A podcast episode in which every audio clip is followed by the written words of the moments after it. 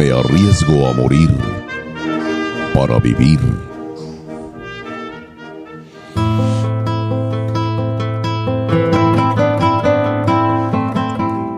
Cabalguemos juntos. Traigo en esta hora mi mano extendida sin dolo o desgarro.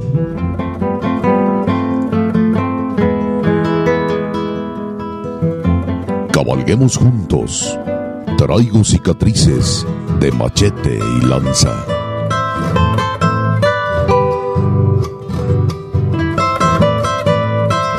Toda la pasión de la charrería y la tauromaquia en una sola arena. Arena mestiza.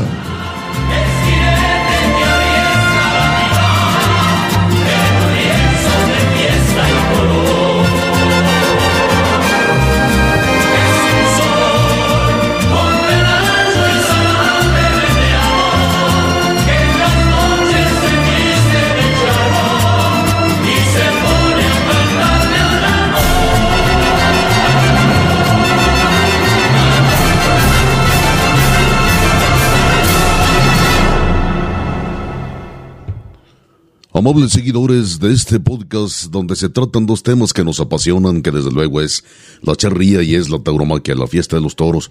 Es el arte donde se funden el oro, la seda, la sangre y el sol, y donde se funden desde luego las baquetas, los ixles y los metales, el único arte ecuestre mexicano, la charría. Muchísimas gracias que ha abierto esta compuerta de Arena Mestiza. Ahora le trato del número 36 en lo que lleva de la serie eh, y también trataremos de hacerlo rico, de hacerlo entretenido, de hacerlo ameno, de cautivarlo, de que no nos quite si ya subió ahí, encendió su podcast, encendió eh, lo que haya tenido que encender, la comodidad de su aparato receptor, no lo invitemos a que le apague, sino por el contrario.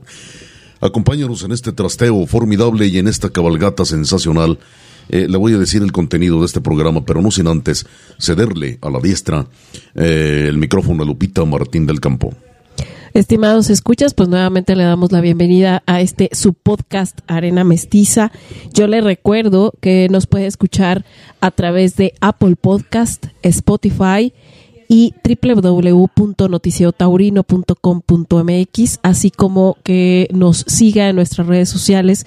Estamos en Instagram como arroba arena.mestiza y en Facebook como arena mestiza. Y abrimos esta compuerta, queridos amigos, como es costumbre, ya en Arena Mestiza, con la pregunta. Vamos a vaciar, vamos a desahogar, vamos a comentar la respuesta de la pregunta del programa número 35, es decir, del episodio anterior. Y desde luego vamos a poner en la ménsula eh, la pregunta que se quedará colgada en la pared cibernética para que usted haga favor de comentarla, de contestarla para el programa número 37 que se dará de hoy en ocho días, eh, si Dios lo permite. Lupita, no sé si hubo respuestas acerca de la fecha del indulto de nada menos que el León de Tetela de Ocampo, Puebla, Joselito Huerta. Por esta ocasión en las redes sociales no hubo ninguna respuesta. Luego estaremos viendo a través de Spotify y eh, si hay alguien que contestó se los se los digo, pero de momento en las redes no no hubo alguna respuesta. Pero ¿por qué no nos la compartes? Sí, como por supuesto, aquella tarde en el toreo de Cuatro Caminos de la Ciudad de México, desde luego, alternada nada menos que Joselito Huerta, una figura internacional, ya lo comentamos. Otra figura casi internacional, Antonio Ordóñez. Y además un torero que se quedó frustrado, o más bien la fiesta mexicana quedó frustrada con la con, el fallecimiento de este torero. Me refiero a Raúl Contreras Finito, que me parece que habría sido Finito el gran contrapeso, el gran rival eh, de Manolo Martínez. Sin embargo, vino el precance automovilístico y se, se mata, lamentablemente, finito. Alternaban esa tarde con Joselito Huerta, ¿no? Fue el, 6 de febrero. 6 de febrero. De 1966, el toreo de Cuatro Caminos de la Ciudad de México. Gran faena, gran toro. Joselito Huerta, ya le dijimos mucho y no hemos dicho nada de su tauromaquia, de su concepto, de su perfil, de, de sus alcances, de que fue miembro de la Escuela Mexicana del Toreo, de que también fue charro, incursionó en la charría, no es muy bien visto en el ambiente de la charría, por algunos, algunos otros, otros sectores de la charría sí lo ve con buenos ojos, tuvo una asociación de charros, tuvo dos hijos charros, que son, son todavía, Jorge y Omar, que los conocemos desde luego. Eh, de hecho, Omar eh, radica aquí en el centro de la República, si no me equivoco, en Encarnación de Díaz, en La Chona, una ciudad muy cercana a la ciudad capital de Aguascalientes, aunque ya La Chona en Jalisco. Eh, Jorge Huerta creo que está, radica en Lagos de Moreno, si no es que cerca de Lagos de Moreno. Y en fin, pero sí hubo una división política ahí nada saludable en el momento en que, en que estuvo Joselito Huerta. Que también hubo una, una asociación de charros que se llamó Joselito Huerta. Eh, y vamos, eso nada más para comenzar, pero podemos pasarnos todo el programa. ¿Qué te digo todo el programa, Lupita? Y amigos, eh, días enteros, noches enteras de Bohemia, si usted gusta hablando nada más de, de Joselito Huerta. Sí, ya habíamos hecho hincapié de que pues es más, es una figura del toro internacional. Sí, señor, sí, señor. Así es. Y además, eh, tuvo un hermano, Víctor, Víctor Huerta, que también fue matador de toros. Víctor Huerta tuvo un hijo a su vez que fue Alberto, Alberto Huerta. Gran torero Alberto Huerta. Extraordinario torero Alberto Huerta, lo vimos nosotros desde novillero. Eh, vino una coronada bárbara, brutal, no creo que en Durango, de eso sí, hazme favor de disculparme, amigo aficionado, si, si me equivoco, pero eso sí ya hace cosa de seis años o siete años. Aproximadamente, Aproximadamente un, toro, lo recibiendo un toro a Porta Gallola y, y, lo atravesó como mariposa, válgame la expresión, lo atravesó todo el tórax. Una coronada brutal. Creo que eso terminó con la carrera de Alberto. Además que, que, que la mafia lo tenía relegado, lo tenía marginado, lo tenía sentado en la banca, válgame la expresión, ¿no? pero era un gran torero, Alberto, mucho más torero que otros a los que les dan bastantes tardes y no pasa nada con ellos. Sí, desgraciadamente son esos toreros que por algún otro motivo no llegan a pues a las a niveles o, o, no figuran de, de, la manera que uno quisiera por o que o que uno Mm, eh, se imagina por las facultades que tienen y que todo queda ahí por algún por la cuestión administrativa luego a veces cornadas o percances como este tipo y, que y que luego solo queda ahí pero se han quedado toreros en la historia que nunca hemos conocido eh, su tauromaquia debido a ese tipo de cosas, ¿no? Así es, de Antonio Ordóñez, el otro alternante de Joselito Huerta aquella tarde de Espartaco de Cantinflas, eh, un gran torero, un torero muy depurado, uno de los grandes exponentes de la escuela rondeña del toreo, torero muy fino, torero muy clásico, torero muy respetuoso con, el clasicismo, con las normas sagradas que dicen del toreo, pero también tuvo sus trampas, eh, o hizo sus trampas. Antonio Ordóñez le hizo o le dio la pelea en España, nada menos que a Rafael Rodríguez Domínguez ¿Y ese quién fue? usted lo conoció mejor como el volcán de Aguascalientes. Pero no le, no le dio la pelea en los ruedos. No le dio la pelea donde debió haberla dado como torero y como hombre. Se la dio en las oficinas. Le voy a platicar una anécdota eh, porque yo creo que prescribieron algunas cosas y es parte de la historia. Me la contó, la escuché de, de viva voz de quien la vivió. Fue nada menos que don Arturo Muñoz La Chicha. Eh, quisiera dejar de lado el nombre de la plaza y el, el encierro creo que era de Pablo Romero, y si no me equivoco en Zaragoza. La chicha anduvo en la cuadrilla de Rafael Rodríguez Domínguez, del volcán de Aguascalientes. Y se le fue por delante Antonio Ordóñez, y de hecho se le atravesó a hacerle un quite, ¿no? Muy valiente, sobre todo era valiente Rafael Rodríguez, no exento de técnica, por supuesto. Y uno de los de las gentes de, Antonio Ordóñez se le acercó a Rodríguez después de aquello, cuando vino a calmarse el agua, y le dijo, eres muy valiente, chaval, pero eso al maestro no se le hace. Y vaya que lo cumplieron. Vaya. Vaya que lo cumplieron. Y no toreó Rafael Rodríguez más que, no sé, creo que nueve o diez corridas en España. Y no volvió a ir en plan profesional, jamás volvió pero sí fue desleal la, competencia que le hizo Ordóñez a Rodríguez. Pero también pues, un gran torero, fue suegro de Paquirri, Antonio Ordóñez, eh, nada menos que, este, padre de Carmina, ¿no? Carmina, y Carmina a su vez fue esposa de, de Paquirri. Tuvieron tres hijos, dos hijos. Cayetano y Cayetano, Cayetano, y Paquirri, y, Francisco. y Francisco, Francisco Rivero. Así es. Y, este, bueno, pues también fue figura. Definitivamente fue un gran impulsor, un gran pilar para las corridas de ronda, ¿no? La, de los toreros machos que le, que le llaman la corrida goyesca, que es una fecha importante en la Plaza de Toros de, Ronda, dentro del calendario mm, eh, español. Y volviendo al tema del el indulto de el indulto de Espartaco, que era de Moreno Reyes Hermanos, propiedad del famoso eh, cómico Cantinflas, ese eh, pues un genio, eh, este, pues bueno, él, eh, si usted no lo sabía, pues el gran aficionado, el mejor torero bujo de la historia, y que tuvo su ganadería y nos ibas a platicar también del destino de los hijos de Espartaco, a dónde se fue a padrear. ¿Qué te parece? Sí, a San Miguel de Mimahuapan.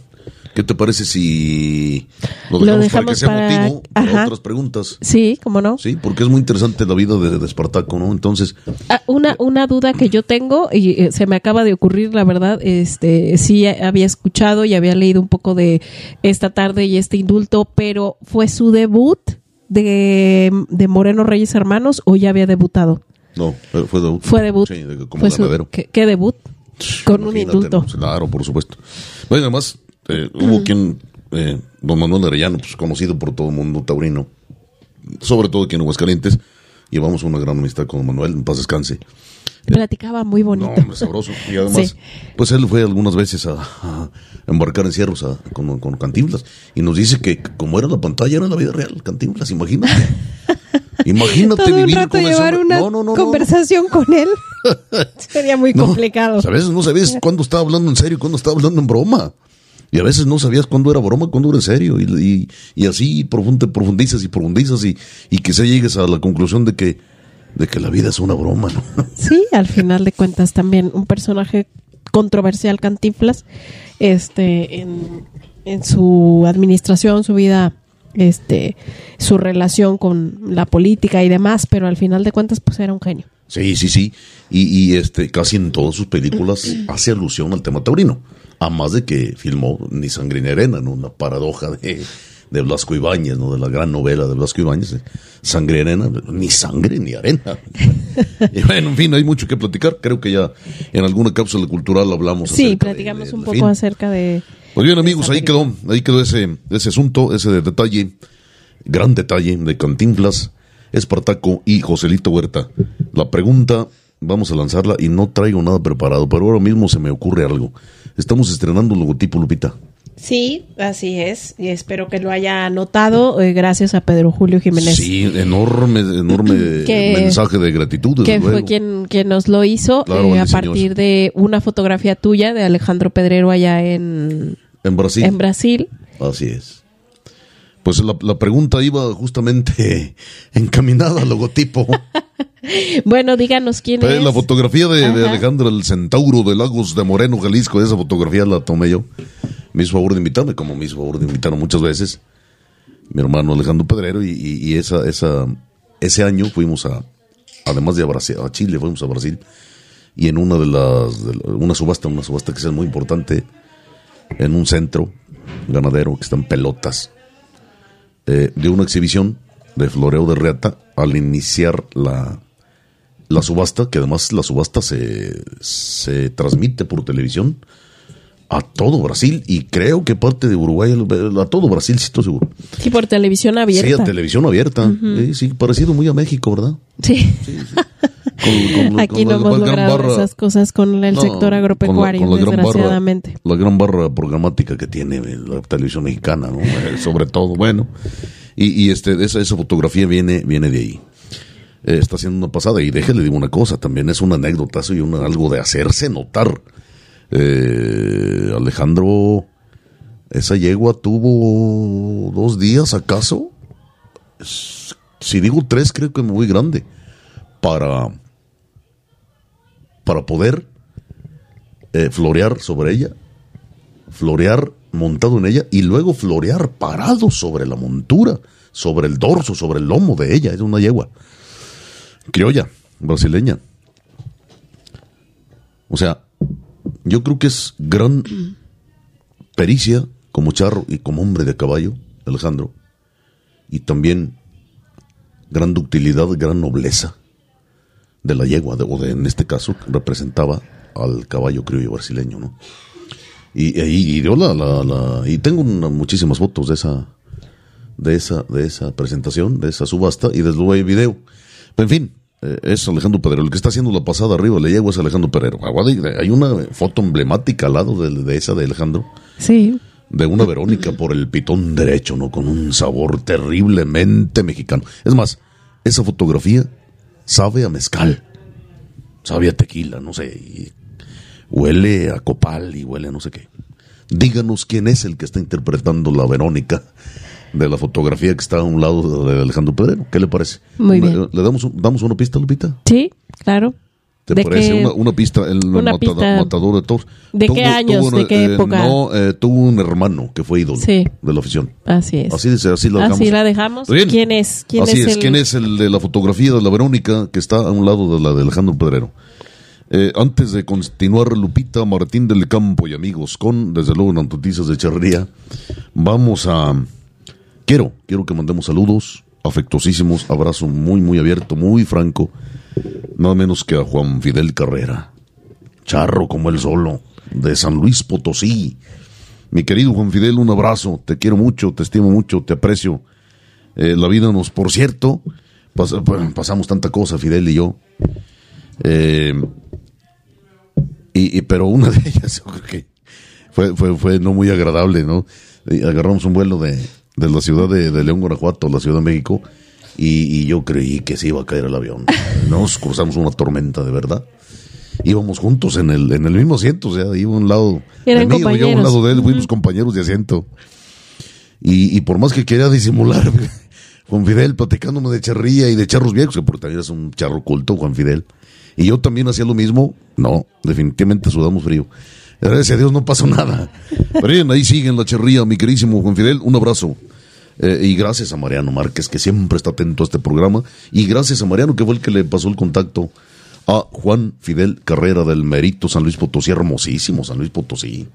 Hermosísimo que va a ser Se ve. Que por cierto van muy atrasados con el lienzo. Al parecer sí. Pero, pues en fin. Eh, Ahora sí, vámonos con las noticias. Lupita Martín del Campo de Charrería, que tienes unas muy importantes. Pues, tratamos de seleccionar las de mayor interés. Y ahora sí, vámonos, Recio. Bien y bonito. Y ahora verán, vámonos.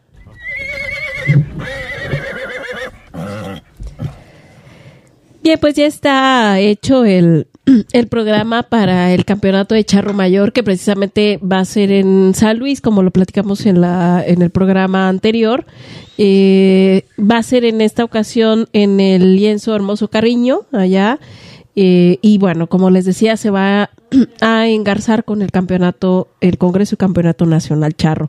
Eh, el, iniciará el miércoles primero de noviembre eh, participarán 45 equipos, 7 escaramuzas y 10 charros completos. Eh, habrá cuatro charreadas diarias a las 11, a las, a las 11 de la mañana, a las 2 de la tarde, a las 5 de la tarde y la última a las 8 de la noche.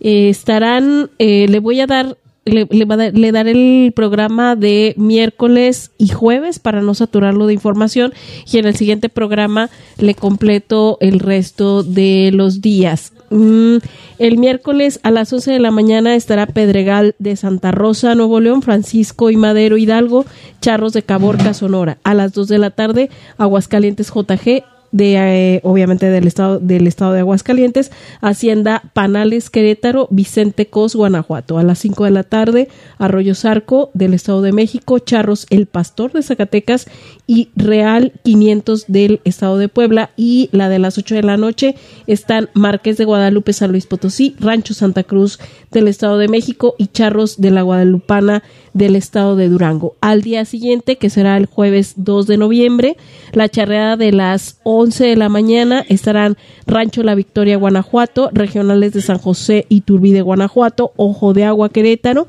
A las 2 de la tarde, la Carlos Rincón Gallardo de la Ciudad de México, Dorados de Villa, también de la Ciudad de México, Rancho San Carlos de Jalisco a las 5 de la tarde, Rancho El Secreto, Jalisco, Rancho El Verde Nuevo León, Charros del Noreste, Baja California. A las 8 de la noche, Charros El Contadero del Estado de México, Charros de Texas y Reserva de la Torre del Vergel del Estado de Jalisco. Como le digo, para no saturarlo de información, le daré en el siguiente programa los eh, charros que estarán el viernes 3 de noviembre, que la primera será de charro completo y luego este serán por equipos. Eh, yo le recuerdo que también el programa lo puede ver a través de la página de la Federación Mexicana de Charrería, ahí está completo. Y bueno, pues estaremos dándole seguimiento. Yo le recuerdo, son otra vez 45 equipos, 7 escaramuzas y 10 charros completos.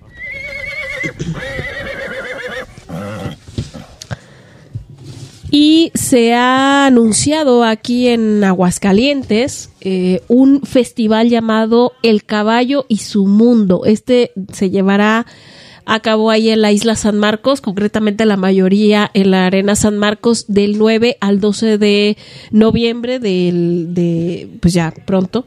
Este, y bueno, pues hay eventos y disciplinas de todo tipo de caballos. Si usted gusta de alguna, eh, haga, haga presencia. No sé, creo que es el primer festival que yo veo que se hace de este tipo. Eh, y ahorita eh, le, daré un poco de, de, qué se trata y qué disciplinas secuestres se verán en este llamado Festival El Caballo y su Mundo. Bien, inicia, como yo le decía, eh, el viernes 10 de noviembre a las 12, perdón, de 10 de la mañana a 2 de la tarde habla clases de quinoterapia a cargo de Karime Portillo. A la 1 de la tarde reconocimiento de pista de carrera de barriles. A las 4 eh, habrá un espectáculo de caballos a la alta escuela por el Club Hípico La Rosa. A las 5 de la tarde habrá un torneo nacional. Eh, un coleadero nacional a las 5 clínica de nutrición a cargo, a cargo de la casa comercial Royal Horse. Eh, luego, en el sábado será el, a la, de las 9 de la mañana a la 1 de la tarde el torneo nacional del lazo doble. A las del 2 a 6, torneo nacional de carrera de barriles de 2 a 2.45, torneo nacional de amarre de chiva, a las 3 y media a 4 y media, torneo nacional de carrera entre polos, de 5 a 8 de la tarde, torneo nacional de ranch sorting y a las 9 eh, de la noche el torneo internacional de monta estilo americano. Esto será em, a cargo de la empresa Danger. Eh, y eh, al día siguiente a las 12 eh, serán finales de los mejores tiempos de los torneos de amarre de chiva, carrera de polos y carrera de barriles, es decir, pues los, los finales. A las 12 de, del día, la Feria Nacional de Escaramuzas. A las 4 de la tarde, un campeonato internacional de caballos bailadores. A las 7 de la noche, eh, el espectáculo de caballos a la nuevamente el Club Hípico La Rosa. Y a las 8 de la noche será la clausura.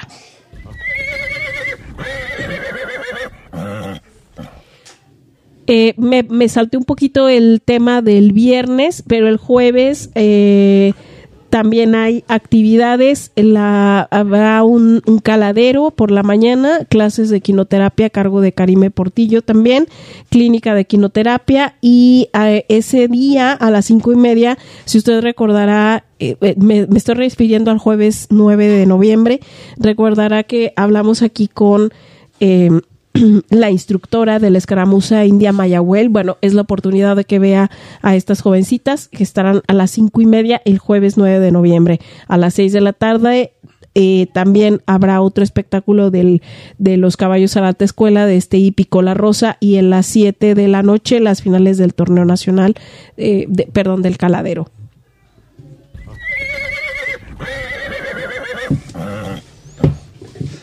Bien, amigos, como siempre, Lupita Martín del Campo. Bien resumido lo que consideramos eh, las noticias más importantes en el arte en el que se funden las baquetas, los ixtles y los metales. Me llama la atención esto del caballo y su mundo. Danger, sí, Danger es de Ugin Pedrero para mí un Pedrero. Sí, es, fíjate que es muy eh, curioso cómo se ha dado la publicidad. Sí, seguramente la han publicitado en el radio. Yo la verdad es que hace mucho que no escucho radio por comercial. Salud mental, por salud mental. Pero eh, seguramente se escucha en el radio. Pero lo más curioso es que la primera vez que yo vi un cartel de este evento y me llamó la atención fue de, lo de Danger. Sí, iba atrás de un de un repartidor de gas Entonces me llamó mucho la atención. De pronto pensé que era un evento que ya había pasado y que no me había dado cuenta. Pero sí hay, hay algo de publicidad. Eh, creo que está interesante el concepto.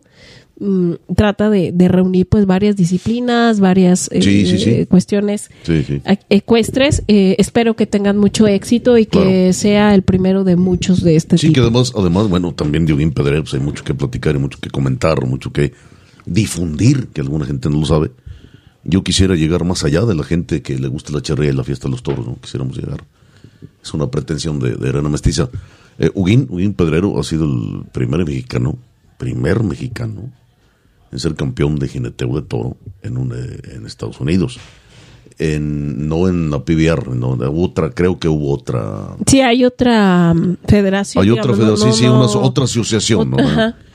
Y, y fue el primer mexicano en lograr eso, ¿no? Y no es cosa fácil. Es un gran, un gran jinete toro, que por cierto ya tiene años retirado. Eh, es una disciplina brutal, una disciplina bárbara, ¿no? Eso de jinetear toros y además los toros que jinetean bueno, pues son, son algo espectaculares, difíciles, la mayoría, por supuesto. También hay mafia, no me lo digan que no. Pero en general sí creo que vale la pena como espectáculo. Lo que no me gusta o lo que, vamos, en lo que yo no estoy de acuerdo eh, y tengo mis argumentos y en lo que me parece un absurdo y me parece una imbecilidad y una contrapartida de conceptos, incluso morales, es que se pongan casco para jinetear. Eh, y me van a decir, se protege el charro, el en este caso el jinete. Eh, más se va a proteger, le voy a decir cómo se va a proteger más, no jineteando. Vámonos a la música, Lupita Martín del Campo. Eh, esta vez vamos a escuchar Ah, lo que es típico en una corrida de toros, la banda. Pero tiene ciertas características especiales la banda que va o que toca en una corrida de toros. Hubo una muy famosa, eh, ha habido varias, pero una, una de ellas es la banda monumental El Toreo. Bien, la banda monumental Toreo grabó en la RCA Víctor. ¿Sí? la del perrito, como les bien les dicen los aficionados que hacen favor de escucharnos, ¿no? La del perrito, donde grabaron pues grandes artistas, entre ellos José Alfredo Jiménez, entre ellos Jorge Negrete, eh, y etcétera. Eh, y ahí se hizo este álbum de pasodobles que llama con la banda monumental El Toreo de la RCA Víctor.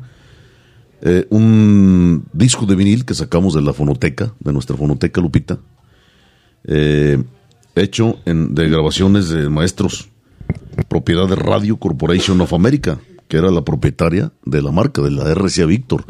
Lamentablemente no sabemos el año en que se grabaron estas, lo que usted va a escuchar, amigo aficionado, vienen algo así como 10 o 12 pasodobles con, en, este, en este álbum. Eh, no sé por qué razón, por qué causa no le no, no pusieron el año de ni de grabación, porque bien pudieron haberse grabado en 1940, 1950 y la edición pudo haber salido en 1960 o 65, 70 incluso. A mí me da la impresión, sí, por el, por el sonido, por el tipo de grabación, por el tipo de ornamentación, por el tipo de instrumentación que, que se grabó, yo creo que en los 40, 50 al más, y se, y se imprimió, se, se editó en la RC Víctor por allá por los 60, 65, 70. ¿Qué te parece? Te invito a que lo escuchemos y amigos aficionados los invito a que lo escuchen. En este caso vamos a, a lo largo del programa vamos a escuchar tres pasos dobles. El primero es Luis Briones, autoría de Fernando Quiñones. Regresando le comentamos, si usted no lo sabe, ¿quién fue Luis Briones?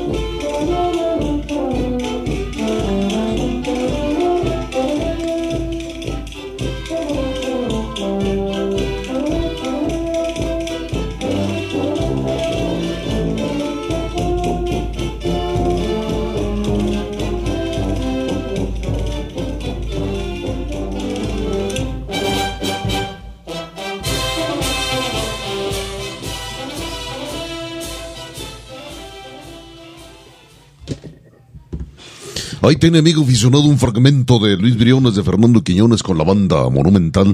El toreo, que por cierto en la portada, que salió a colores. Sí. No es el toreo, es la Plaza Es la México. Sí, es la México.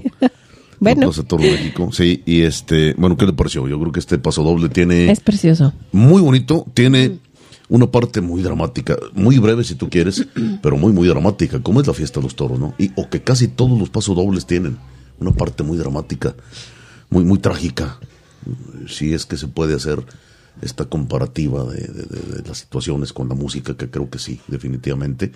Y otra muy, muy alegre, ¿no? Muy, muy, muy festiva, como, como de éxito, como de triunfo, dedicada a Luis Briones, Luis de Seda y Oro. Luis, el gran rival de Luis Procuna, ¿no? El que hicieron la trilogía de los tres Luises, que es Luis Briones, Luis Procuna, bueno, lo digo primero, maestro, discúlpeme, donde usted se encuentre. Luis Castro Sandoval, el soldado. Luis Briones, y Luis, Procuna. sí señor. Luis Briones que fue figura sobre todo novillero. Fue un torero muy popular, un novillero eh, arrogante, un novillero que, que, hizo mucho en el toreo de Cuatro Caminos, de, perdón, de la Condesa. Eh, que tenía rasgos orientales, ¿no? Luis Briones y que, que además cuando llega Luis Procuna a la fiesta de los toros como noviero, yo creo que ya Luis Briones tenía un nombre ganado un poquito antes que, que Procuna, ¿no?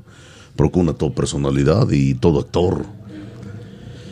El que ha toreado mejor por alto, ¿no? El que más se le ha perdonado el, toreo por alto, Luis Procuna, aquel torero inmenso también, que protagonista de, de, torero, de Carlos Velo, etcétera, etcétera. Pero regresando Luis Briones, de Monterrey. Monterrey. En Monterrey, no, sí, paisano, no, pues tierra de grandes toreros, Monterrey. Sí, no Monterrey, que, Si no creen que se quedan tan cortos en Monterrey, no, ¿no? Pues para ahorita, nada. ahorita no, no, no me digas, pero recuerdo no menos que a Lorenzo Garza, al lado de las tempestades, ¿no?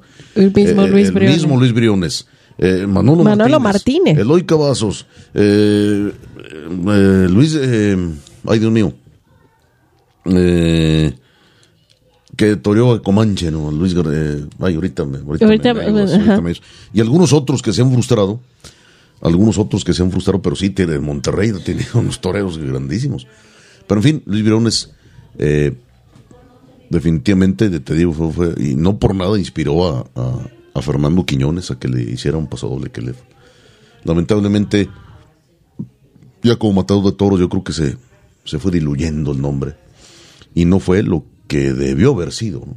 Luis Briones en la fiesta, pero bueno, inventó además la larga brionesa, ¿no? ¿Qué es una larga brionesa? Bueno, pues es un, eh, digamos, una suerte al relance. Eh, Luis García, Luis García. Sí. eh, inventó la larga brionesa. Ajá. Que- que- Raúl García. perdón, no Raúl García, no Luis El- García. el que Raúl toreó García. a- a Comanche, Que por cierto Raúl fue, que por García. cierto fue muy, muy- Sí. tenía gran personalidad. este, pero eh, sí, hemos, la faena eh, está en video y la he visto muchas veces. Sí, ahí con el García me acordé. Era Raúl Sí, García. eh, al está, un, está un poquito, Sí. está un poquito, estuvo un poquito por encima de, de él, el toro. Un gran toro, Comanche. Bueno, es otra, es motivo de pregunta y es motivo de tema. Pero en fin, te decía, Luis Briones, eh, la larga brionesa, eh, que la siguen practicando los toreros, eh, novilleros y matadores de toros actuales, es nada menos que un, capotazo, es una suerte con el capote, al relance, como una especie de recurso, cuando rematas con lo que sea, media verónica o revolera o lo que tú quieras. Y en lugar de que el toro, novillo en su caso, se quede parado como tú esperarías, se te regresa. Entonces tú, en lugar de aliviarte, pues compones la figura, agarras el capote con, con una sola mano, de la punta, preferentemente de uno de los extremos, y le das una especie de pase de pecho. Esa es una larga brionesa, bueno, es, desde luego, eh, autoría de Luis Briones, por eso larga brionesa. En fin, Lupita Martín del Campo y amigos, nos apasionamos, discúlpenos. Si algo no le gusta de este programa, díganoslo con toda confianza. Es para usted, el programa no cree que lo hacemos por nosotros, es por usted y para usted. Eh, ahora las noticias, ¿qué te parece? Lupita, internacionales, desde luego, de la fiesta más hermosa del mundo, la fiesta de los toros, que nos vamos a centrar en uno de los temas internacionales, pero también merece la pena que hagas un desahogo del resto de los acontecimientos que se han dado del domingo a la fecha de este viernes, de este sábado 14.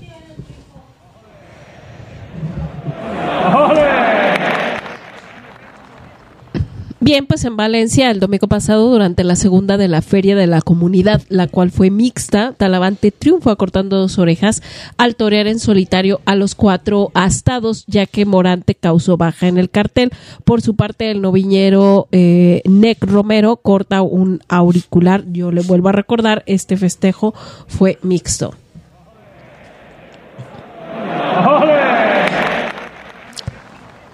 Y en las ventas, durante la corrida que cerró la feria de otoño el domingo 8 y ante astados de Victorino Martín, Borja Jiménez abre la anhelada puerta grande al cortar tres orejas con convicción, dando una gran e importante tarde que conmovió a Madrid.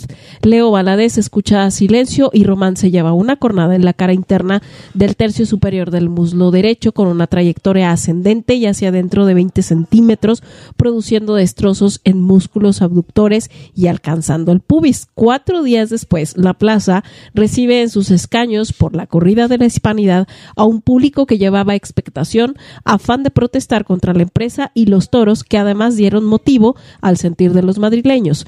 No salieron los de Núñez del Cubillo como estaba anunciado, sino dos de García Grande, uno de Cortés y tres de Victoriano del Río en ese orden, de los cuales destacó Bolero, al cual Isaac Fonseca no redondeó la faena esperada, pero sí se llevó una paliza en el, en el sexto. El Cid, que sustituía a Morante, tuvo una reaparición discreta y Talavante se llevó una ovación tras aviso en el quinto, en el que regaló bellos detalles de torería. Hallelujah. Y bueno, esta semana continúa la Feria del Pilar en Zaragoza. Este martes 10, el fan 10 escucha ovación en el cuarto, Castella es silenciado y Paco Ureña, tras una meritoria faena al tercero de José Vázquez, escucha una ovación tras aviso. Al día siguiente, hasta estados de Alcurrucén, Castella en su segunda comparecencia en esta feria es ovacionado en ambos. Usada Leal, quien sustituyó a Luque, ha sido discreto en su actuación y Tomás Rufo sí que corta la única oreja del festejo. Por cierto, Castella brinda uno de sus toros a la cuadrilla que lo ha acompañado en esta temporada tan importante que ha tenido y que ahora da por concluida. El jueves se dio la corrida goyesca ante toros de pala, en donde Borja Jiménez, con la misma toriría que se le viera en Madrid, da vuelta al ruedo en sus dos toros, mientras que Octavio Chacón, si bien tiene una tarde importante, resulta lesionado en el quinto contusión abdominal, posibles fracturas del segundo metacarpiano, del tercer dedo de la mano derecha, de escafoides de mano izquierda y del primer dedo del pie izquierdo, herida incisa en el primer dedo de la mano izquierda. El pronóstico, según los médicos de ahí de la enfermería, pues es reservado y el viernes, día en que se graba este podcast, Emilio de Justo sale a hombros y se le va por delante a Talavante y Aguado ante toros del Pilar, de los cuales destacó el quinto. Para este sábado 14, los toros son de Juan Pedro Domecq para Alejandro Talavante y Ginés Marín. Y el domingo 15, bueno, habrá eh, corrida de, rejones. Los toros serán de El Capea para Sergio Galán, Diego Ventura y Lea Vicens. En el siguiente programa, pues estaremos eh, platicando qué sucedieron estas tardes que restan ahí en Zaragoza.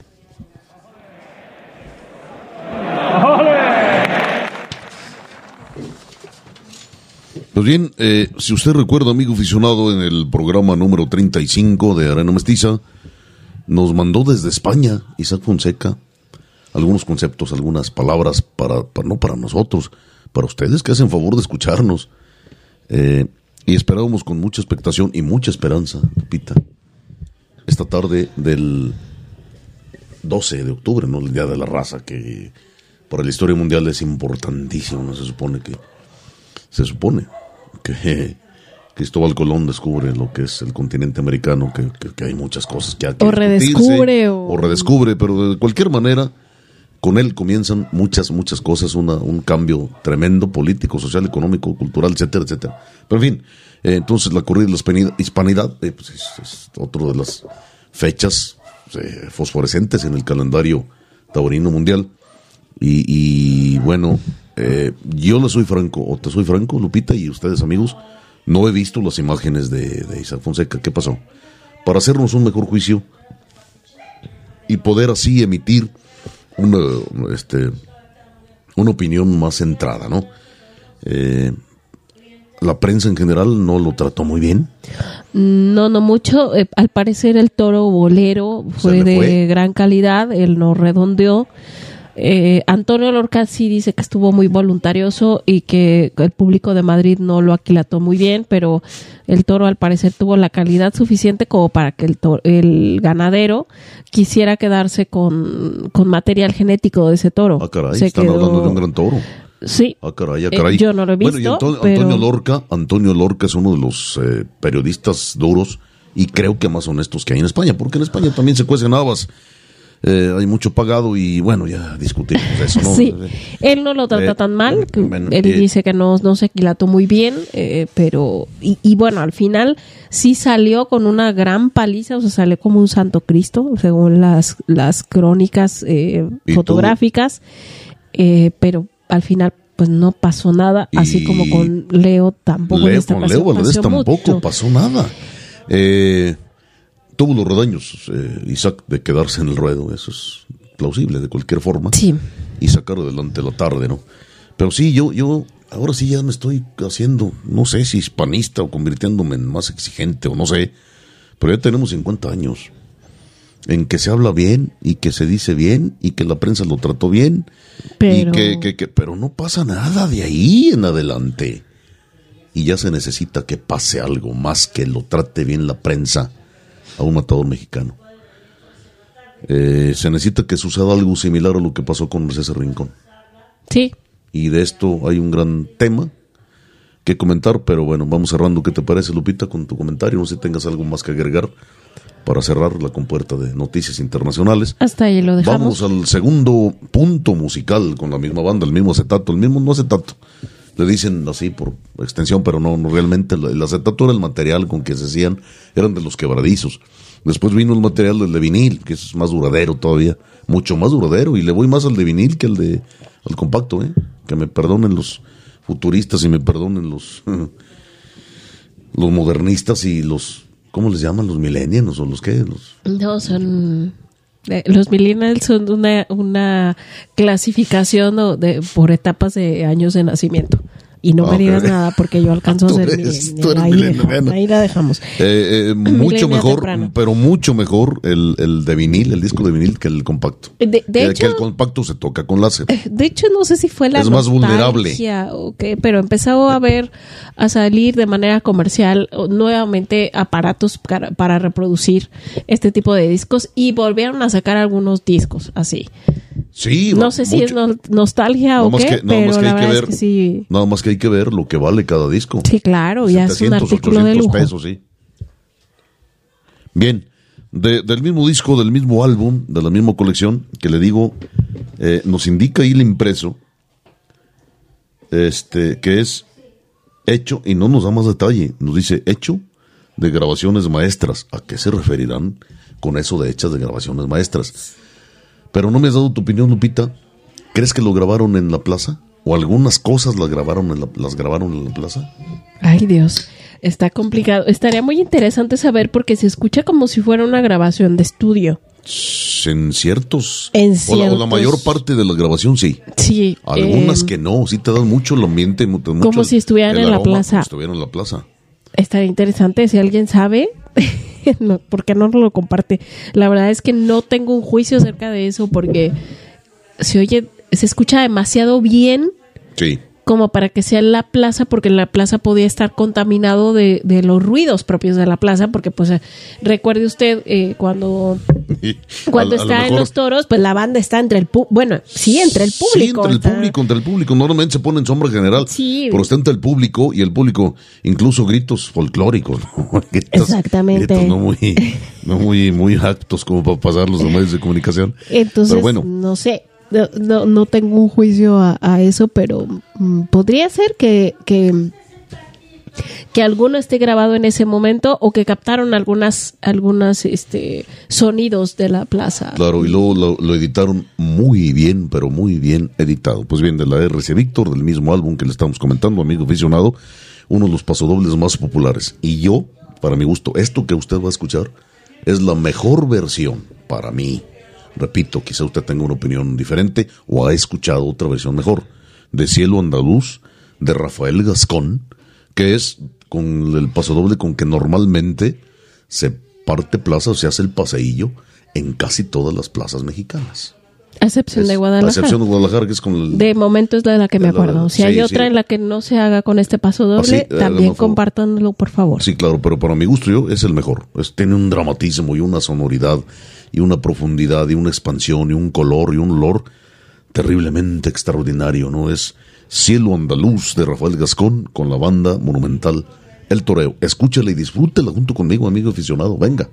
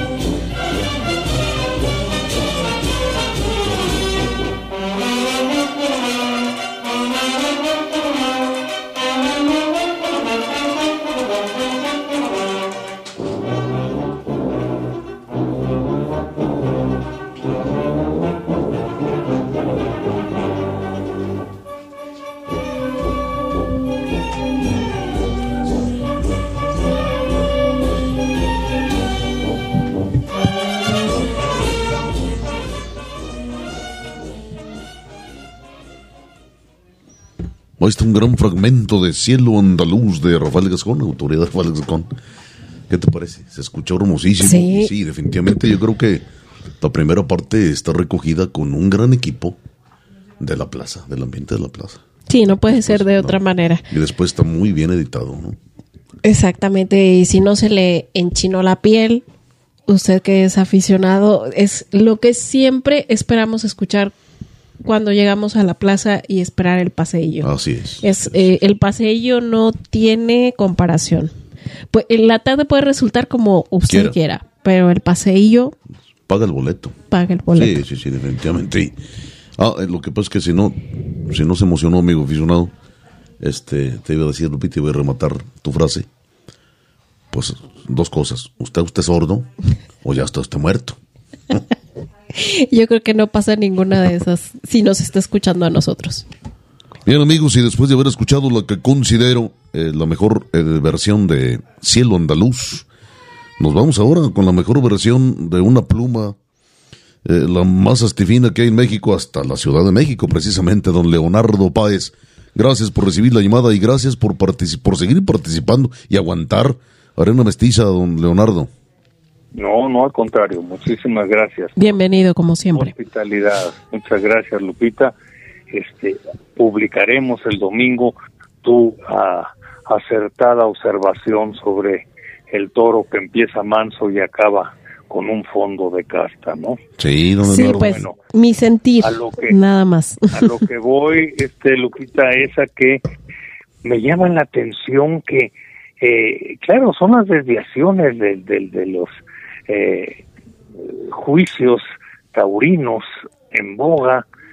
Y entonces pues si no te pareces amorante mejor este métete de obrero porque no no no no no no hay futuro en la fiesta de toros si no toreas como morante verdad de tal manera que este muchacho que exhibe un toreo intemporal en términos de eh, entrega de pundonor, de, valentía, ¿verdad? De, de, casta humana, pues eso no califica. Y dicen, ¿cómo? Si ese toro era para salir con las orejas por la puerta grande de Madrid. Bueno, sí, sí, sí, solo que este hombre se llama Isaac Fonseca, no Eloy Cavazos, no, no, eh, no otros, ¿verdad? Isaac Fonseca. Y entonces el hombre lo, lo primero que sabe hacer, no lo único, pues es arrimarse como un desesperado. Es un torero menudito, yo creo que no levanta el 1.60 de estatura, no creo que llegue, ¿no? Sí. y me conmovió mucho la, la decisión con la que este hombre eh, hace las cosas.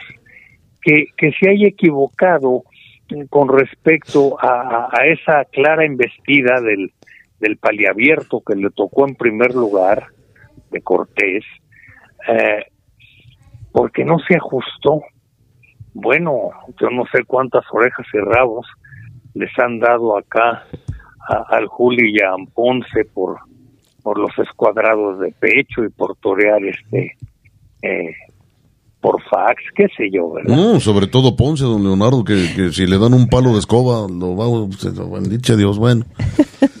sí, señor, sí, efectivamente. entonces me parece muy interesante, eh, Lupita, Sergio, que, que, a este Fonseca lo agarren de la gamarra y, y digan, no, no, no, pues así no es. Y este es un valentón y este necesita técnica y necesita ser serio y tal y cual pero lo agarran los críticos de allá y los de acá, que es todavía más penoso. Son los, los eternos malinches. Sí, señor, sí, señor. Con, con un penacho descomunal, ¿verdad? Sí, señor, yo quisiera... Dominando de lo propio. Sí. Y, muy pocos se salvan de, de, eso, don Leonardo. Y bueno, no están aquí para defender, sino pues, me sobran arrestos para decir los nombres, pero en fin, son parte de la mafia de la fiesta mexicana eh, internacional, don Leonardo. Así es, la marca España, acuérdate. incluso los contratan para ir a narrar hasta Francia, España y demás. Sí, sí, sí, pues es la verdad, es la verdad, porque no tienen, no tienen valor, no tienen ética, no tienen vergüenza, al fin de cuentas. Son unos lamebotas, en fin, así. Pero bueno, muy bien, así se gana la, la, vida. ¿Verdad? Sí, señor. Son unos intereses específicos. Les gusta torear dentro de cacho, no fuera de cacho, ¿ves? Para que les enviste el toro de la utilidad. Sí, pues sí, señor, sí, señor. Pero bueno, me cada parece quien vive como puede. Perdón, Lupita. Le digo, cada quien vive como puede. Así es, y, y, cada quien sus complejos, ¿verdad? Porque el público de Madrid, pues es así como muy saca de punta. Y bueno, ya se nos olvidó porque no tenemos memoria taurina tampoco en este país, hermano. El torero que más veces ha toreado quizá ya lo superó Joselito Adame, no me, ustedes me corregirán. Sí. Eh, era Carlos Vera Cañitas. Sí. Carlos Vera Cañitas era un torero valiente, arrojado. Sí. en la línea de, este hombre de, de Fonseca. De Fonseca, sí. Y, y, lo repetían en Madrid cuando había menos complejos, ¿ves? Sí, claro, claro. De tal manera, maestro, que que bueno, hay que matizar un poco si no quieren acabárselo acá, porque acá le van a echar el toro de la ilusión. Sí. bueno, el, el, fuerte de Fonseca no es este el clasicismo, no, no, no. Es una expresión desesperada que quiere manifestarse y colocarse. Sí, un grito desesperado, claro. Así es, hermano, así es. Sí. Bueno, les suplico, ojalá puedan ver ustedes en internet. Sí. No, Facebook creo que es el el, el, la plataforma, hermano, donde pasa a las a la una de la tarde la novillada de Arroyo. Ah, de Arroyo, sí, de este sábado, claro. sí. Yo los recomiendo mucho por su paisano, que no sé si finalmente les habló, el niño César Ruiz. Sí, eh, sí, se comunicó con nosotros, don Leonardo. ¿Verdad? Sí, claro. Y, además tuve la desgracia grande de, de cruzarme con el punteño ahora en la semana, ahora en la semana, sí. Y además, ah, sí, sí, así es. Y además le mandó saludos muy afectuosos, don Leonardo, por supuesto, claro. Pues sí, es más. Sí, sí. Pues esa es la otra, ¿verdad? Que ojalá mañana este hombre asegunde en sus triunfos en Arroyo, ahora con ganado de aro. ah, ah, eso sí, claro, eso es, otra cosa. Y, no, no, claro, eso va a ser interesantísimo verlo. Y también de nuestra parte, como, como aficionados, don Leonardo, hablo por, por Lupita, mi hermana, y su servidor, de también tenemos la obligación de, de, de, ver y analizar mejor, porque yo eh, no he visto ni siquiera videos de lo de Fonseca, hay que ver para hacernos un, juicio un poco más claro, más más más honesto, ¿verdad? Más más apegado a la realidad de lo que pasó. hay, hay bastantes bastantes ahí en, en internet está ya porque les encanta pasar las cornadas y Sí. Eh, lo que cause morbo, sí, por supuesto. Pero a mí me conmueve la valentía de ese hombre. Dice, no, es que el valor es una parte nada más de la tauromaquia. Sí, bueno, pero me parece que sin valor puede ser este Beethoven pero sin batuta, ¿no? Entonces, Algo así.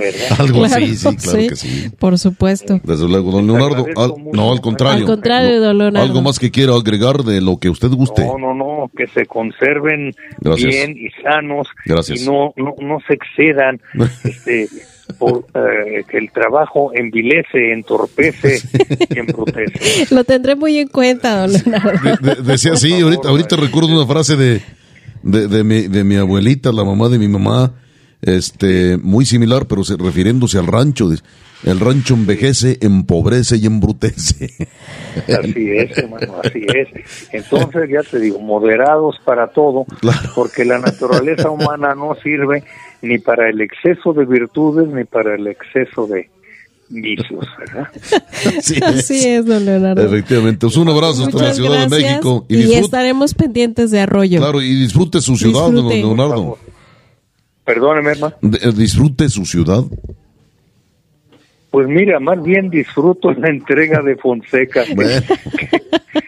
esta pobre ciudad que acuérdense es la venganza de los dioses. Es la venganza de los dioses, sí. Es que nosotros nada más vamos un fin de semana y ya estuvo. y nos, encanta, pero... Ahora sí déjeme, le, le hablo término char, nos arrendamos, ¿no? De inmediato.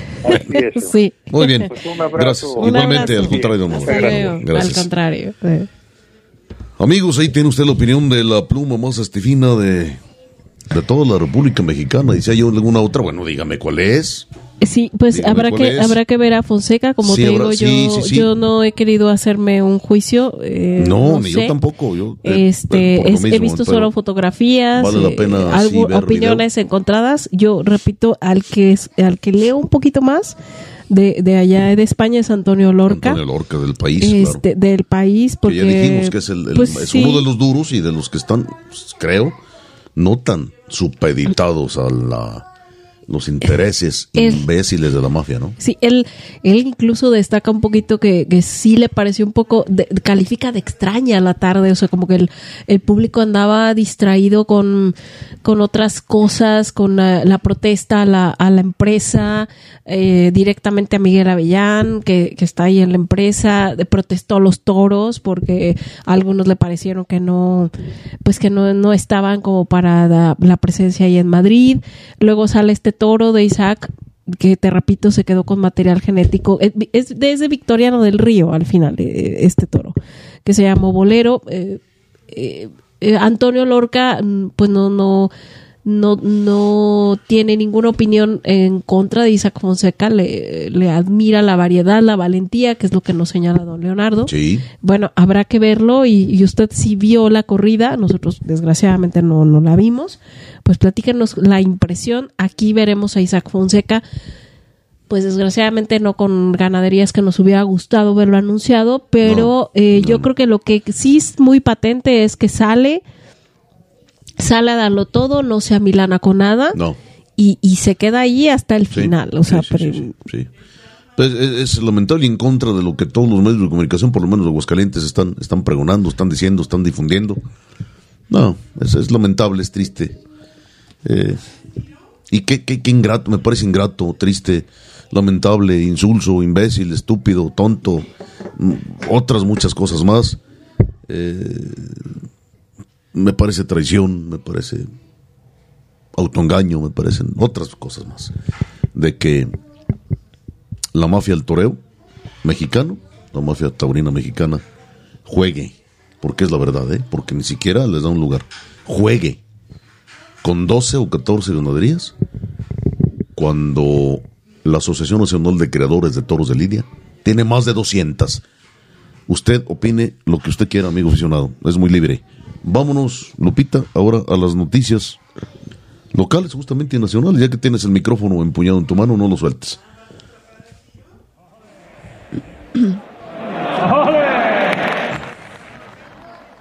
Bien, pues el sábado pasado, que fue 7 de octubre, durante la cuarta novillada de Arroyo, se lidiaron estados de los juez bien presentados, de los que destacó el cuarto. Emiliano Osornio, a quien a pesar de haber escuchado un aviso, se le concedió un auricular, puesto que destapó el frasco de las esencias de su toreo caro. Juan Querencia y César Pacheco dieron vuelta al ruedo y Alejandro Moreno solo escuchó palmas. Al día siguiente, en la Perla Tapatía, fue la novillada de triunfadores. Los estados fueron de Santa Inés y uno de Golondrinas. El triunfador y ganador del trofeo, Alberto Bricio, fue Axel López, quien al lidiar el sexto, que le correspondió por ser el más ovacionado, le cortó una oreja. El resto de los novilleros escuchó palmas.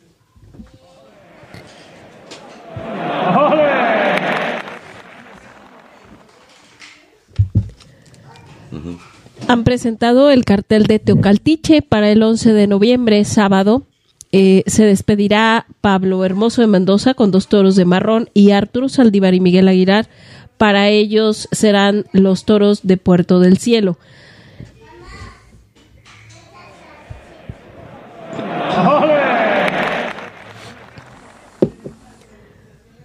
A inicios de la semana le comento que la empresa Meta, ¿quién es la empresa Meta? Pues recuerde usted cuando abre alguna de sus redes sociales, aparece este nombre, tiene plataformas como Facebook, Instagram, WhatsApp, etcétera. Inhabilitó a INTR Toros, ya que según su apreciación no cumplía con las normas comunitarias establecidas por la red. Esto no deja de ser un atentado contra la libertad de expresión el equipo de Natalia Pescador y Manolo Briones estuvo trabajando para restablecer su actividad, lo cual lograron afortunadamente antes de que concluyera esta semana.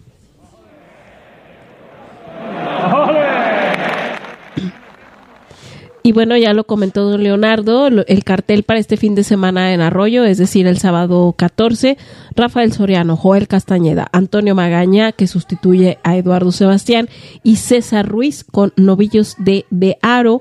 Y el domingo en Cinco Villas, David Galván, Sergio Flores y Arturo Saldívar con astados de Torreón de Cañas. Bien, amigos. Poquito, pero No, pero muy eh, bonito. En el siguiente programa estaremos comentando acerca de la corrida nocturna de con la que inicia Guadalajara hoy viernes que se está este, grabando el sí, podcast. Exacto, sí. Por lo tanto, pues lo, comentaremos hasta el siguiente programa. Vamos a ver qué pasa. Ya nos la perdimos, Lupita. Ya nos la perdimos, ya no fuimos. Mi querido José Delgado Gallegos, el mejor taxidermista del mundo en toros, en cabezas de toros de Lidia. Ya nos la perdimos. Yo creo que vamos a ir a ver a lo de Fonseca ya veremos, yo creo que lo más seguro. Teníamos, amagamos con, amenazamos con ir a ver este corrido toros de San Mateo, pero era incómoda por el asunto del horario en el que se dio. Eh, mi querido César Ruiz, un abrazo, te queremos mucho, te apoyamos mucho, te admiramos mucho, creemos que en ti no hay un buen torero, en ti hay un ídolo. Y lo que hizo Sornio me da mucho gusto, porque es otro de los grandes novilleros mexicanos. Y bueno, aquí le vimos muy poquito. Muy poquito, sí, claro, de lo de lo muy grande que trae dentro del torero. Sí, apunta, apunta para un torero mm, muy fino. Sí, sí, muchísimo. Tiene una clase extraordinaria. Y Bruno Aloy también. Entonces, imagínate un cartelazo. Si no fueran tan ciegos los de la mafia, un cartelazo con César Ruiz. Hablemos del año que entra. César Ruiz, Emiliano Osornio. ¿Y Bruno Aloy? Y Bruno Aloy, no, no, con Bernaldos de Quiroz, Bernalditos no. Pues ni Teofilitos, ni Fernanditos La Mora. No, no, pongan algo bravito. Algo que nos dé emoción, algo que nos dé espectáculo, algo que ponga, entre comillas, a trabajar a los novilleros. Yo creo que es para llenar la plaza, una plaza grande, eh, porque los tres son de un corte diferente los tres tienen personalidad. Los tres, yo creo que son los tres novilleros más importantes que tiene ahorita México. Fíjate que a mí me gustaría mucho, por ejemplo, aquí en Aguascalientes, y ya lo comentamos en ese programa que, que tuvimos cuando hicimos un recuento con eh, Ana Delgado y Luis. Y, y Luis Jaime, claro, Luis Luis Jaime, Jaime, Santos, eh, nuestro querido amigo y este, además que por disfrute. escucha de, de- de este Asiduo, le mandamos asiduo, un saludo. Un abrazote, mi querido Luis yo Jaime. disfruté mucho y ese, pronto yo creo que hay que, hay que ese programa. para que esté aquí yo también. Exactamente. eh, y, y lo comentamos en esa ocasión que en el caso de las novilladas, que también ya hemos platicado mucho acerca de la temporada de novilladas en la San Marcos, aquí en Aguascalientes, Sí. que tiene su importancia. Y Anita hacía una observación que, que yo creo que sí, sí tiene razón. El, el atractivo también de cuando, de los novilleros que se presentan durante la temporada es lograr el cartel novilleril de la feria Claro. pero ese cartel merece Claro. estar en la monumental y no es porque la San Marcos no tenga su No, categoría no, ni su sabor, pero sino- eh, yo creo que la novillada de triunfa debería ser una novillada de triunfadores para la feria en la monumental, porque Sí. los ojos están puestos en la Sí. monumental, Sí, en la el gente- serial taurino y de la feria. válgame es- esta expres- expresión. La gente está cargada a la monumental. Exactamente. Psicológicamente está concentrada en la monumental. Por el amor de Dios, ¿qué sucede? ¿Qué pasa? ¿Qué, no, Pues no nos- entiendo. Nos pasa, ya sabemos que de la San Marcos nos pasamos a la Monumental. No hay ninguna razón para que la novillada de feria vuelva a la San Marcos. Bueno, No hay razón. Entonces, no, no, no hay. este, pues bueno, vamos a ver qué pasa el, el año que viene, la temporada. Eh, pero, pero bien lo apuntaba Anita y yo, yo la apoyo. Yo tam- también, de tu servidor, completamente de acuerdo. Eh, es, es el atractivo, claro, estar en la feria como novillero triunfador y además en la monumental. Sí, y que te, te tiene que dar, teóricamente, mucho más proyección. Y en entonces sí, te puedes ir a Guadalajara Sí, ya que estás sí, muy ya que estés más cuajadito, sí, porque allá no vas a experimentar, ¿eh? No, no. Allá no crees que vas a ver a ver qué. No, allá no vas a ver qué. No. Allá vas a que sucedan las cosas porque vas preparado. Sí, porque echan el novillo. Novillo toro, como debe ser. Y, y la afición es exigente. Así es. Desde que ya lo hemos comentado mil veces. Y aunque se enojen los de Aguascalientes, y aunque se revuelquen, y aunque les dé chorrillo, y aunque les dé retortijón, y aunque me mientan la madre, yo lo sé, la plaza más seria que tiene ahorita México se llama el Nuevo Progreso y está en Guadalajara, Jalisco, señor. Sí, esperemos que, que sí, así señor. siga. Sí, señor. Y bueno, que la mafia la tenga relegada, o la mafia la tenga etiquetada, o la mafia la tenga de haga fuchi, esa es otra cosa muy distinta. sí, y, y bueno, volviendo a esto, esperemos que no nos llegue a pasar como los de NTR Toros, toros NTR Toros. Ah, de- me- por, Sí, por cierto, lo que una- les un abrazo comentaba. de- sí, sí, sí. eh, yo. eh, la verdad es que esta cuestión de. olvide- mm, ah, recordemos que son empresas estadounidenses. Sí, Sí. Obviamente, yo no Sí. espero que lo entiendan.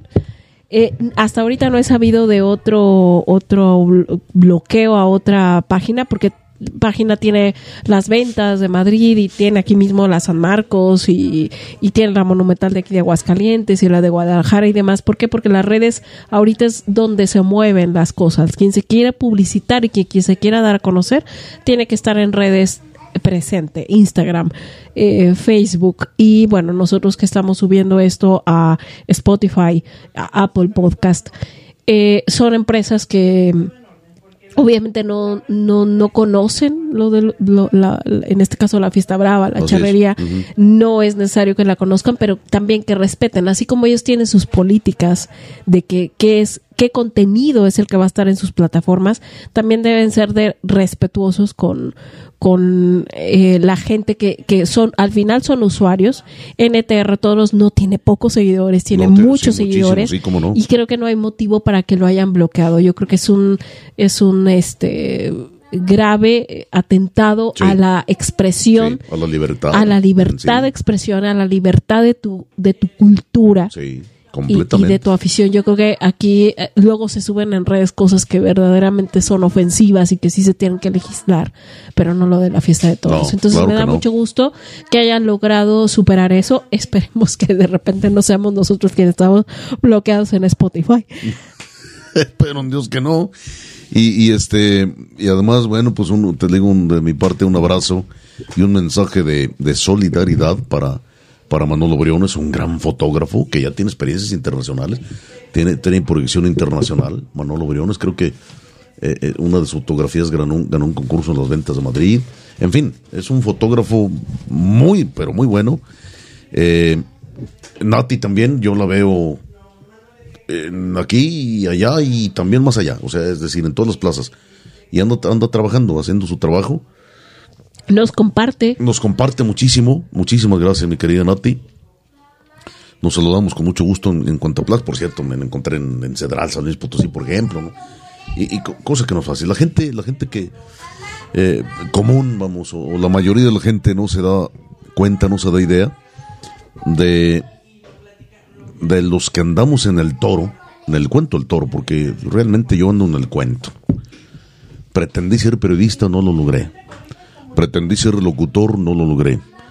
Pretendí ser eh, escritor taurino, no lo logré. En fin, pero ando como el cuervo de San Onofre. Tú ya sabes cómo. Y ando.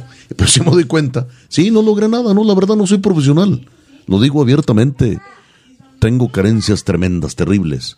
No, no soy digno de, llamarme cronista o, o, periodista taurino. Pero entonces, sí me doy cuenta, aunque andando en este ambiente, me doy cuenta de lo que se sufre, me doy cuenta de lo que se necesita, me doy cuenta del esfuerzo, me doy cuenta de parte del romanticismo, o ya me di cuenta del parte del romanticismo, un romanticismo entre comillas, ¿no? De, para, para, para andar en la fiesta de los toros, ¿no? Eh, incluso, bueno. Se necesita estar un poco loco y ser un poco vago. Completamente, ¿no? Yo, por ejemplo, recuerdo, recuerdo, y, discúlpenme que, que, voy a contar una anécdota muy, muy personal el primer congreso, Charro, que, cubrí como, como, como pretenso a periodista, fue el de Pachuca, 2000, si no me equivoco, el 2000 o 99 al 2000, eso no me acuerdo. Ese fue el primer congreso, porque allá teníamos Lupita y amigos eh, algunos años atrás eh, escribiendo charría aquí a nivel local. Eh, gracias al doctor Juan José de Alba, que a él se hizo o, se le puso en su honor al Congreso de aquí del 2021 en Aguascalientes, doctor Juan José de Alba, ¿no? Por cierto, un saludo a, Juanquillo, al cuñado famoso, es su hija Brenda, por supuesto. Este, y, el, primer congreso, sí, creo que fue el, que cubrí, fue el 2000, en Pachuca. Me fui en el camión, no era un trailer, una traila, no, era un camión de redilas donde iban los caballos de la, de la Sanmarqueña.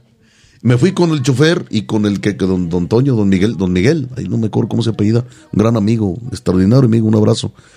Este, y el chofer, nos fuimos hasta Pachuca y salimos aquí en la tarde. Por cierto, ese día que salimos, debutó o se presentó como rejoneador Hermoso de Mendoza en Aguascalientes. ¿Sí? Y, no, me, preferí irme y salió de la vía charra el camión y me fui con ellos en, el, en, el, en la caseta, ¿no? Y fuimos platicando, todo cantando incluso. Cantamos gran parte del camino y recorrimos, son aproximadamente siete horas hasta Pachuca. Y me quedé a dormir, te voy a decir dónde me quedé a dormir. Me quedé a dormir en la caballeriza del Bam Bam. Un caballo de cala que traía nada menos que que Poncho Ruiz, que Poncho Ruiz nos escucha, creo que nos, sí nos escucha. El médico, Poncho Ruiz. ¿Y tu madre sin saber? Mi madre, no, hombre, ¿qué le iba a andar yo diciendo? Pues bien, y ahí amanecí, muy bien acompañado con el bomba. Las caballerizas. En fin, es una, es una historia muy larga. Total, lo que les decía, eh, no soy periodista, ni mucho menos, pero sí sé lo que se le sufre, sé lo que se necesita para andar, hice muchas cosas. Entonces, pues más que nada, gracias amigos aficionados que hacen favor de, de seguirnos, de aguantarnos. Este programa no tiene otra afán más que hacerle pasar un rato agradable, fomentar la cultura, pasarle datos que quizás usted no, no sepa o no sabía, eh, difundir estos dos artes hermosísimos que nos apasionan, a cual más, ¿no? De la charrería y la tauromaquia. Y y la cultura en general. De repente nos desviamos un poco y hacemos este, cápsulas de, cultura general, no propiamente de charría o de, o de, tauromaquia, ¿no? Pero, eh, y hablando de cultura, vamos a rematar este programa, si usted me lo permite, amigo, con la cápsula cultural, precisamente no sin antes eh, escuchar el último episodio musical, la última partecita musical del mismo álbum que ya le comenté hace, hace unos, unos minutos de la banda Monumental del Toreo, ahora un paso doble que se, que se tituló La Mejor Estocada, autoría de G. Campos.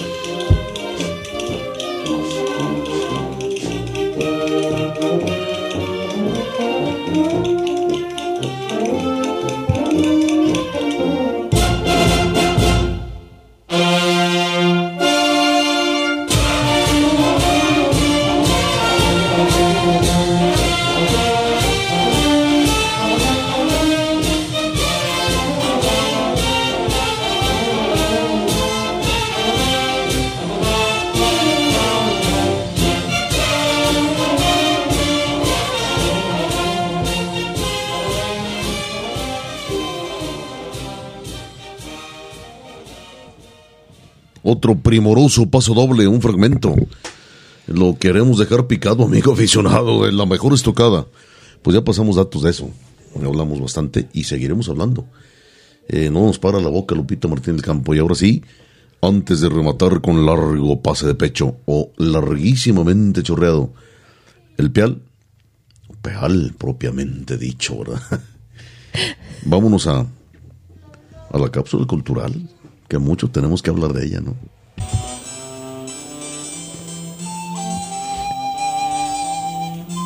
Continuando con su ciclo de difusión cultural, Televisio ofrece un nuevo aporte para la cultura del pueblo. Cultura para todos. Literatura, artes plásticas, conciertos, danza, dactilografía. Para el enriquecimiento espiritual de toda la familia. Vea Cultura para Todos en su horario habitual de las 3 de la mañana.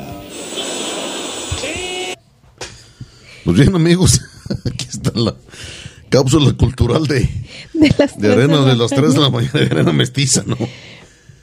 Ah, qué barbaridad. Pues sí, lamentablemente es gatopardismo, ¿no? Bueno, pero, en fin, Lupita Martín del Campo hay un libro de los miles de libros que hay, donde no millones, de toros eh, muy interesante, aleccionador, es un manual práctico, muy digerible, que yo creo que todo aficionado debería leer, sobre todo aquellos que se inician en la afición a la fiesta de los toros, ¿no? Y de eso es lo que vamos a hablar en esta cápsula cultural de Arena Mestiza número 36. Sí, pues eh, se trata de un libro que se llama, que, se titula Cómo ver el toro en la plaza. El autor es José Luis Prieto Garrido. Eh, quiero agradecerle muchísimo a Sambra Contreras porque ella fue quien me lo trajo de España, quien nos lo trajo de España. Estuvo ahí en las librerías y me mandó eh, pues eh, los títulos que se encontraban en ese momento y unos de los de los que yo escogí porque me llamó la atención el título y cuando llegó aquí pues la verdad es que cumplió con todas mis expectativas era lo que yo esperaba. Básicamente es es eso la versión que se encuentra con nosotros en la biblioteca es un libro de bolsillo Sí. O sea, eh, es decir, llamado de bolsillo, es eh, pequeño. físicamente es pequeño. Es pequeño, pero el contenido es enorme. Eh, la editorial es Almuzara este está, como le comento, en, en Pastas Blandas y le repito, el autor es José Luis Prieto Garrido. ¿De qué se trata este libro? Pues básicamente en lo que, eh, eh, se hace una descripción eh, de lo que de, del toro desde que llega a la plaza la reglamentación lo que tienen que ver los veterinarios cuando el toro llega a la plaza Mm, el que está aprobado, qué características tiene que tener, por qué se puede rechazar un toro de un encierro. Eh, y ya eh, y luego ya pasando a eso eh, es en el transcurso de la lidia los tres tercios el comportamiento del toro qué es lo que se busca qué es lo qué es lo que se tiene que ver qué es lo que tenemos que buscar o qué es a lo que tenemos que poner atención para ver el comportamiento del toro en la plaza obviamente pasando por la descripción de pintas eh, Mm, del, del, todo de Lidia, cornamentas, eh, incluso también hace una descripción de las características que tiene que llevar el toro de la pica. es, un, es un manual. claro, es un manual. Si tú quieres, amigos aficionados, Lupita, con un concepto muy españolizado. Está hecho en España, claro. Sí, pero, pero, pero bien, pero bien, bien se puede copiar casi todo. Sí, claro, o sea, al final de cuentas el toro es el toro. Ah, claro. Aquí en eh, Las características del toro español son unas y nada más cambian las características del mexicano que son otras.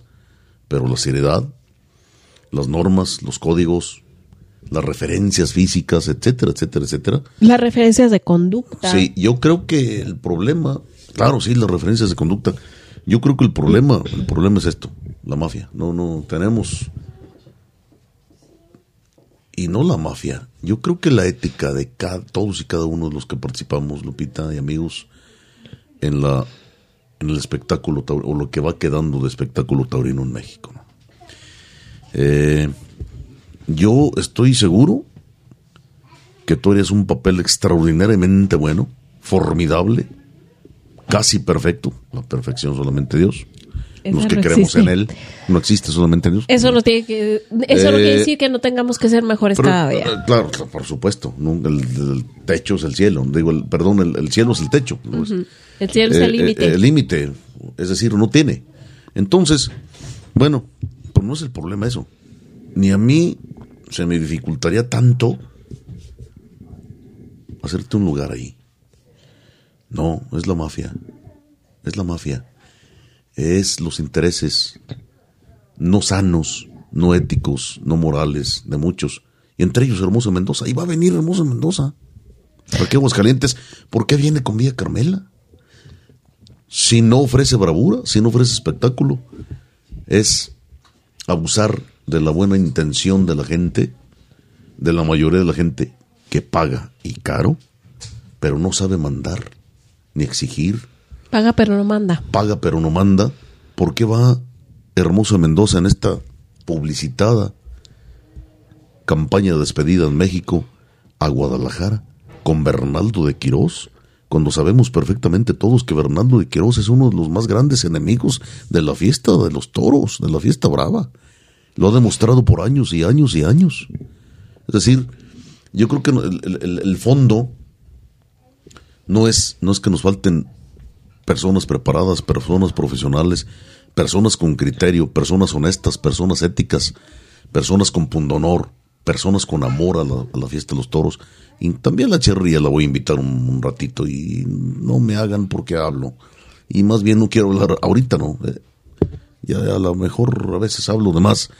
Pero eh, yo creo que, que sí nos falta mucho en ese aspecto. Entonces, este libro es un referente. Este sí, libro es claro. totalmente. A ver, qué, y muy científico, pero a pesar de ser científico, te digo porque yo también ya lo leí, a pesar de ser muy científico, también es muy práctico, es decir, más o menos digerible para cualquier persona aficionada común y corriente a la fiesta de los toros. Sí, yo creo que la idea del autor era esa parte del el reglamento y la cornamenta y las pintas y ver el exterior. La edad, la edad, por ejemplo, la edad adulta de un toro que se juega en una corrida de toros en una plaza. Eh, porque, bueno, cierto personaje algún día me cuestionó a tu servidor en, en un enchiqueramiento de la Plaza de Toros Monumental de Aguascalientes. Eh, me cuestionó acerca de la edad de los toros. ¿Sí? y me trató de hacer quedar en ridículo, o hacer quedar mal, o destantear mi argumento, que cómo se daba cuenta uno de la edad del toro, que solamente el ganadero la sabía realmente. No lo dudo. Pero ese no es el chiste. No, el punto es que El lo tiene chiste que manifestar. es exactamente que lo tiene que manifestar de manera natural, No sé subrayo literal, natural, en el ruedo. Claro. ¿Sí? No nos interesa, o no le interesaría en todo caso a la afición pagar lo que sea, pero que el que va a salir ahí, el cuadrúpedo, bovino, rumiante, etcétera, etcétera, etcétera, que va a salir al ruedo, a ser sacrificado el ruedo, eh, por medio de un ritual que tiene milenio, etcétera, etcétera, etcétera, debe manifestar a la simple apreciación ocular que es un toro, es decir, que tiene menos, mínimo cuatro años cabalmente cumplidos. Yo creo que el, sí, el- no, no, que es otra cosa engordado con anabólicos, es, Eh, es es- otra cosa es muy otra diferente y también es y también se nota. Sí, claro. Eh, aquí yo creo que por, por reglamentación tiene que tenerla, pero por ética tiene que manifestar. Ah, exactamente, exactamente. lo No has hay dicho muy otra bien. cosa. Bien, entonces este libro totalmente recomendable para todo Muy mundo. recomendable. ¿Cómo se llama? Repítanlo, por favor. Se- se Editorial, llama- autor, Sí. edición, etcétera, etcétera, es etcétera. cómo ver el toro en la plaza. El autor, eh, permítame, el autor es eh, José Luis Prieto Garrido. Y eh, bueno, ya ahorita hay muchas plataformas que lo pueden ofrecer. Es un, es un libro que, que yo le recomiendo a todo aficionado este que, que lo lea y, y yo creo que va a ir a ver No. a los toros, que va a ir a las plazas con otro criterio. Sí, claro. La pasta es a colores. Sí, Los interiores son a blanco y negro. sí, trae algunas fotografías, pero si son a blanco y negro, la versión Claro, sí. de la versión de bolsillo hay una versión más grande que, que es a color y que trae trae otro formato, pero el, y eso, pero sí, sí, el contenido pero, es el pero el contenido claro. es el mismo, es el Así es, mismo. así es. Así que bien. si usted lo puede adquirir, este, adelante, hágalo. Yo le agradezco a Sambra Contreras, que No, se- hombre, además no, es una silva radio escucha, No, hombre. que ella este, se desvía cuando anda por ahí en, en España para traer traerme algunas cositas que, No, que luego hombre. aquí no conseguimos, pero bueno, es probable que si usted tiene un amigo que esté por allá y se lo pueden mandar o simplemente por las plataformas eh, eh, que hay para, para compras, lo va a poder encontrar. Así es. Muy recomendable. Totalmente. Gracias, Lupita, por todo. Nos vamos ahora sí. Vamos a salir del aire. Vamos a concluir con largo paso de pecho. Y no menos, chorreado pealas talamota. Sí, señor. Este programa de Arena Mestiza número 36. Nos vamos, pero claro, no sin antes Noticiero Taurino.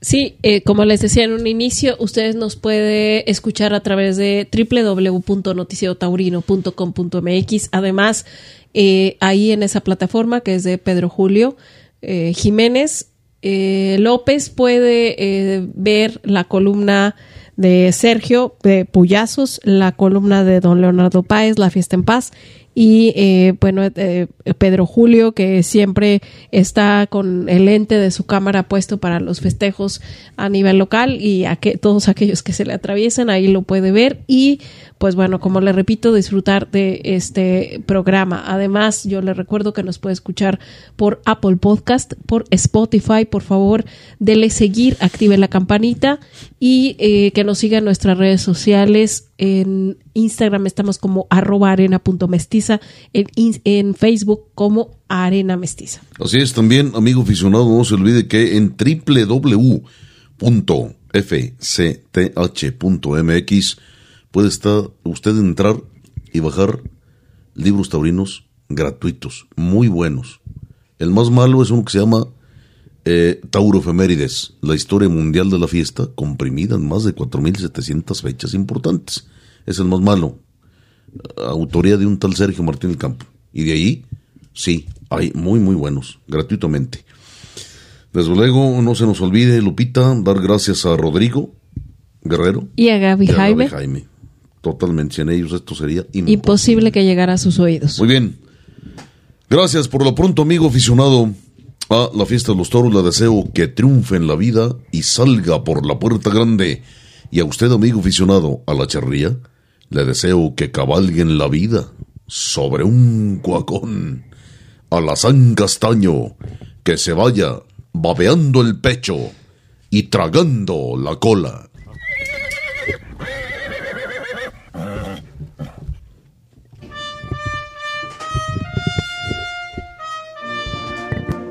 Me arriesgo a morir para vivir.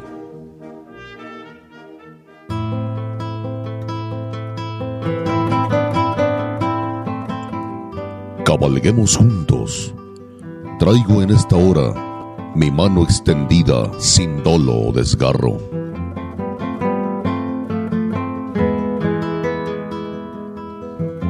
Cabalguemos juntos. Traigo cicatrices de machete y lanza.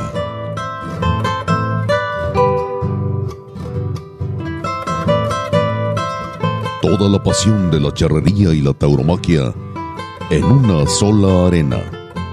Arena mestiza.